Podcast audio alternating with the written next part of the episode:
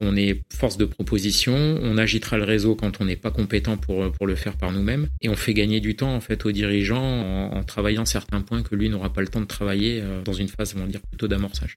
On ne discrimine pas sur euh, est-ce qu'il y a un tel niveau de technologie, c'est pas c'est pas notre cas, mais il faut que ça crée une différence avec l'existant détecter très tôt euh, si ça va être un bon ou un mauvais euh, cheval entre guillemets, c'est très compliqué. On mise sur des porteurs de projets au début en, étant persuadé qu'ils vont devenir dirigeants avec une capacité managériale. Moi, j'ai beaucoup progressé par rapport à cet aspect psychologique. Euh, je pense que j'ai mon bac plus 5 en psycho depuis depuis que je suis à la Technopole.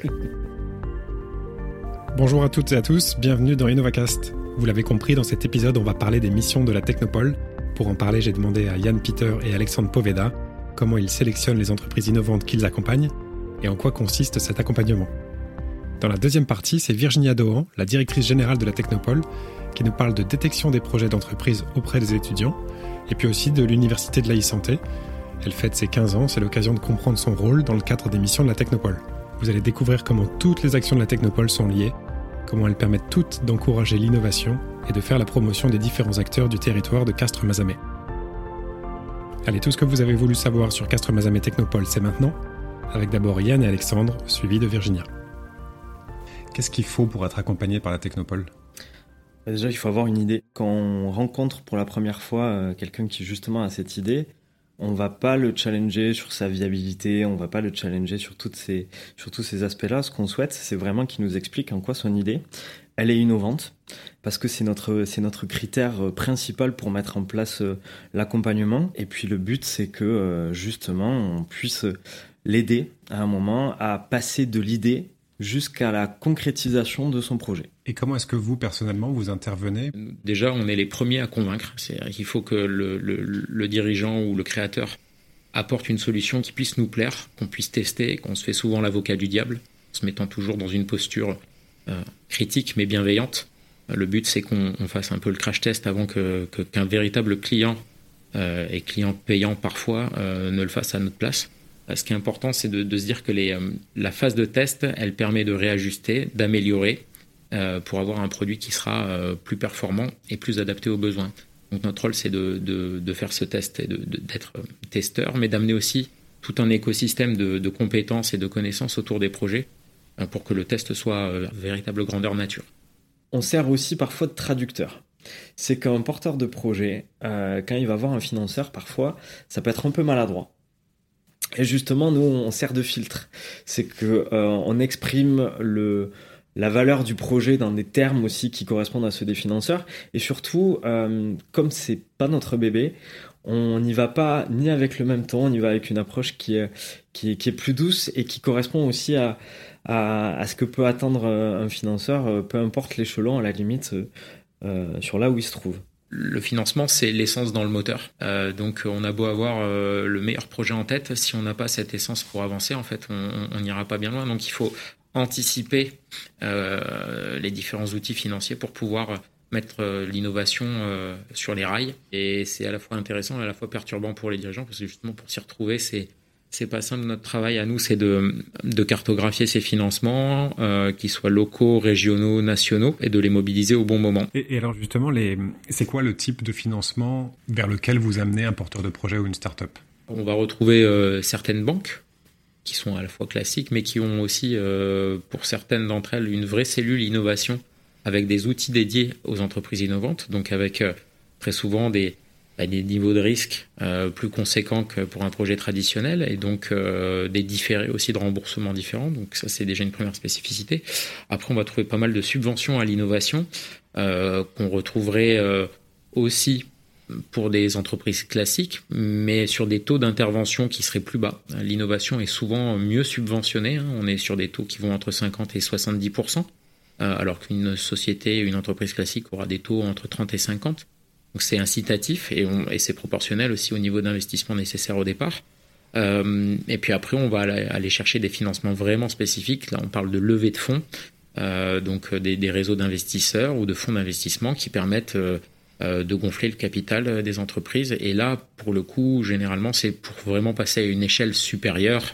Euh, généralement, c'est pour financer de la croissance comme du, de l'embauche de personnel, et vraiment, on, passe dans une dimension qui est, tout autre. Et alors, on n'a pas beaucoup parlé des, profils des porteurs de projets ou des dirigeants de start-up que vous voyez. Enfin, professionnellement, c'est des gens qui continuent à maintenir leur, un emploi salarié en parallèle le temps de faire grandir leur, structure.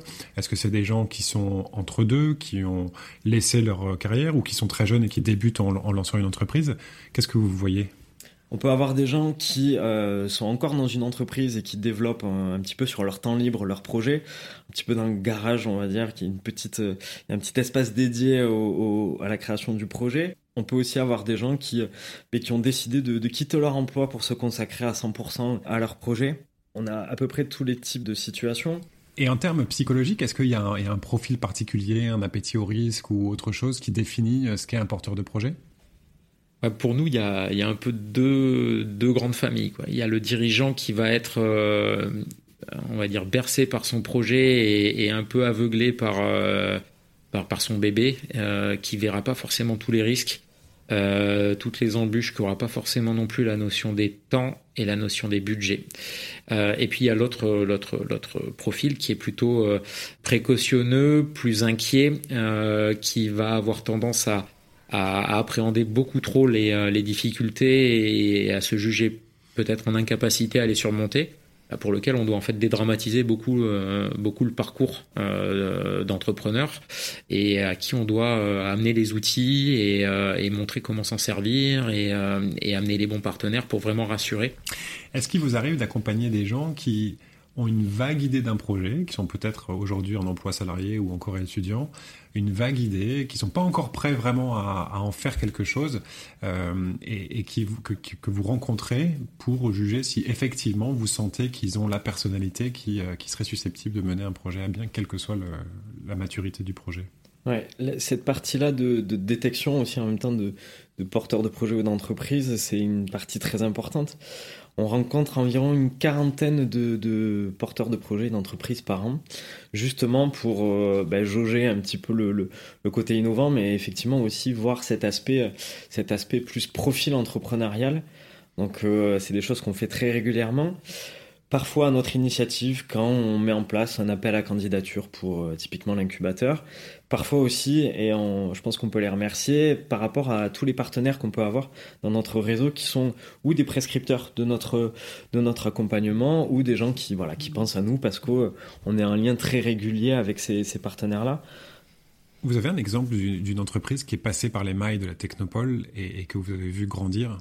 Il y en a, il y en a plusieurs. Je pense notamment à, Eric Guiraud, le, dirigeant de la société Numanis, qu'on a connu très tôt, euh, spécialisé en informatique, euh, gestionnaire de projets dans des, grandes sociétés, mais, qui n'était pas dirigeant d'entreprise. Il a pris cette casquette-là euh, de, mémoire en 2017 et, et petit à petit on, l'a accompagné, on l'a rassuré sur sa, capacité à embaucher, à créer une équipe, à s'entourer euh, et à déléguer aussi, parce que c'était un petit peu ça aussi sa, son inquiétude. Et aujourd'hui, euh, je pense que le, succès de la société euh, Numanis, à travers la solution Lizio, est, plutôt, caractéristique de sa, sa réussite à lui en tant que dirigeant. Fin de cette première partie avec Yann Peter et Alexandre Poveda pour parler accompagnement des entreprises. Je vous propose maintenant de retrouver Virginia Dohan qui nous parle des deux autres missions de la Technopole. Virginia, j'ai parlé détection des entreprises innovantes avec Yann et Alexandre, mais cette détection, elle commence en parlant entrepreneuriat et innovation aux étudiants. Donc en fait, les, liens de la technopole avec l'enseignement supérieur. Parce que l'idée, j'imagine, c'est quand même d'inciter les étudiants à rester sur le territoire de Castres-Mazamet pour créer leur entreprise. Alors ça, c'est le vœu complètement, c'est le vœu pieux qu'on a. Hein, on sème des petites graines pour espérer que d'ici quelques années, euh, bah, ces petites graines deviennent des jolies pépites dans notre dans notre incubateur. Euh, clairement, c'est l'objectif final. Au final, mais aujourd'hui, les, étudiants sont un peu des cibles volatiles hein, par nature. Il y en a qui viennent à Castres, qui repartent à Lyon pour finir leurs études, qui repartent. Mais nous, ce qu'on veut montrer, c'est que sur le territoire, il y a tous les atouts, toutes les les structures, les solutions pour développer son activité. Alors que ce soit ça passe par la Technopole, mais ça peut aussi passer par la CCI, ça peut aussi passer par des réseaux d'autres structures d'accompagnement, ça peut passer par de l'essaimage en interne par des entreprises, et puis on a tous ces réseaux euh, localement. Donc ce qu'on veut, c'est effectivement montrer que sur le territoire, on a l'innovation et on n'a pas besoin de regarder sur Toulouse ou Montpellier ce qui, ce qui s'y passe. Donc c'est des, présentations auprès des, auprès des lycéens et des étudiants? Alors c'est des présentations, alors une, dire une fois par an, on fait des présentations pour présenter un petit peu aux étudiants, ben, voilà votre écosystème à Castres, hein, vous avez une technopole, voilà à quoi ça sert, avec des start-upers, pour le, faut leur parler concrètement en fait. Mais c'est aussi identifier avec leurs professeurs les projets de, de création d'entreprise qui pourraient avoir. Pour certains, c'est vraiment une vraie volonté de, créer son entreprise à la fin de, leur cursus universitaire, ou pour d'autres, c'est vraiment intégré dans le parcours pédagogique, dans leur parcours universitaire. Il y a toujours des modules entrepreneuriat.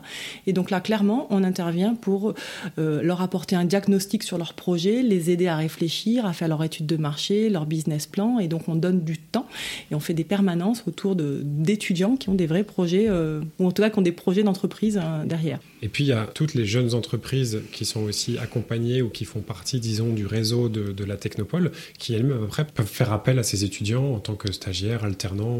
Ah, exactement. Donc là, tu es clairement dans le sujet également. C'est vrai que c'est ce qu'on fait notamment avec euh, l'IUT Paul Sabatier d'une part, de montrer un petit peu les formations qui sont développées à l'IUT Paul Sabatier pour les rendre plus lisibles, en tout cas pour nos entreprises ou pour nos mmh. start-upers, parce mmh. qu'on n'a pas forcément conscience qu'il y a une licence e-marketing ou autre chose qui se met en place.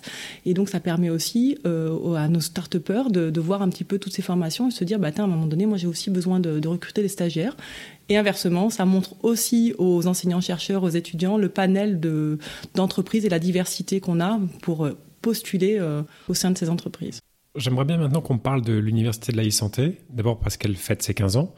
Euh, elle a pris de l'ampleur, j'imagine, au fur et à mesure des années.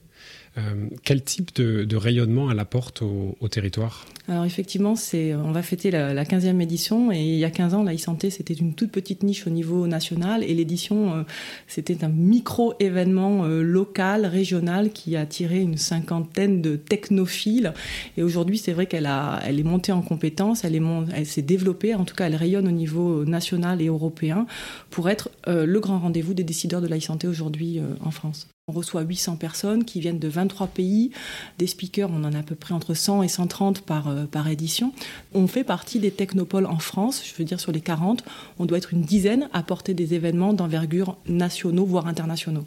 Est-ce que c'est aussi l'occasion pour les entreprises notamment les jeunes entreprises, peut-être celles qui sont accompagnées par la technopole ou, celles qui sont en marge mais qui sont quand même assez, jeunes dans leur, dans leur développement, d'avoir une vitrine, de rencontrer des intervenants, euh, de, faire parler d'elles. Alors effectivement, c'est vrai qu'on donne cette possibilité aux startups quelque part de notre incubateur ou pépinière qui sont dans la thématique santé numérique d'être présents sur, sur l'événement. Et c'est vrai que ne serait-ce que sur notre village, on a un village d'exposition hein, qu'on commercialise au, au, niveau national, mais pour nos entreprises qui sont accompagnées par Casmadame et Technopole, c'est vraiment, pour nous, c'est la suite de, de notre accompagnement, donc une, on les positionne dessus, on leur fait rencontrer euh, des investisseurs potentiels, des partenaires hospitaliers. Donc ça, c'est le travail de, Yann et Alexandre dans leur poulain de mettre en réseau euh, nos entreprises avec notre écosystème national.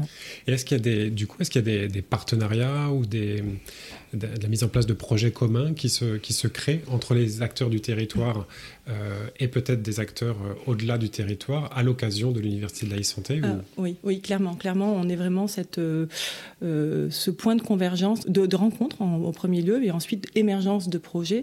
Donc si je prends l'exemple du, centre hospitalier, hein, parce que je me remets toujours dans notre casquette Technopole où on travaille pour développer l'expertise du territoire, pour développer le territoire, bah, le centre hospitalier vient sur l'événement pour faire de la détection de nouveaux services d'innovation qui peut intégrer aussi bien pour une meilleure organisation de, de ces services que pour une amélioration de la prise en charge de ces patients. Et donc généralement, il vient euh, sourcer des, technologies, des services qui vont rentrer en expérimentation ensuite à l'hôpital. Et puis si, si mariage a lieu derrière, qui vont être mis en place dans, au sein de, l'infrastructure.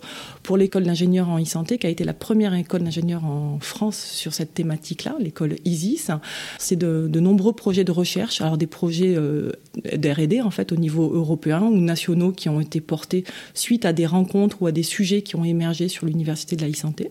Et on va aussi chercher des partenariats internationaux euh, parce que l'école en a besoin parce qu'à un moment donné, il y a des expertises au niveau européen qui sont intéressantes et donc l'école aimerait aussi qu'on développe un petit peu ce, tissu de, en tout cas cet écosystème. Donc c'est des choses qu'on va faire. L'IUT, Paul Sabatier aussi avec le site de CAS, qui est pas forcément l'acteur le académique le, le plus évident qu'on verrait sur la thématique e-santé, mais sur toute la partie euh, sciences sociales en fait a fait de l'émergence de projets ensuite à des rencontres avec des gens de l'OMS sur l'université de la e-santé. Mais je peux prendre aussi, par exemple, euh, le projet de la Fondation Pierre Fabre, puisqu'ils ont monté un grand observatoire des projets e-santé en Afrique, qui est né suite à des rencontres avec des, des, speakers, des intervenants de, de renom qu'on avait sur, sur l'événement. Et ça, j'en ai, j'en ai plein des, des, listes comme ça, et on, on est content de voir qu'il y a un résultat concret. Puis aussi pour l'école, euh, c'est aussi l'identification euh, de partenaires industriels pour flécher ben, l'orientation de ses étudiants. La boucle est bouclée. La boucle est bouclée. Il ne reste plus qu'à te souhaiter euh, euh, bonne chance pour cette université de la e-santé qui cette année a lieu euh, en septembre. Oui, rendez-vous le 23-24 et j'espère que les tous les indicateurs seront positifs au niveau sanitaire. J'espère aussi. D'ici là, j'aurai l'occasion de reparler à, Catherine Durand et Yann Ferrari du, bas de la thématique, des thématiques qui seront abordées pendant l'université de la e-santé. En tout cas, merci beaucoup Virginia et à bientôt. Merci. Au revoir. Au revoir. Cet épisode d'InnovaCast est maintenant terminé. Merci de l'avoir écouté. S'il vous a plu, n'hésitez pas à lui laisser un avis et des étoiles sur Apple Podcast. Vous pouvez retrouver tous les épisodes de la série sur votre plateforme d'écoute de podcast habituelle. Et si vous cherchez plus d'informations sur Castre Mazamet Technopole, rendez-vous sur son site internet castre-mazamet-technopole.fr. À bientôt!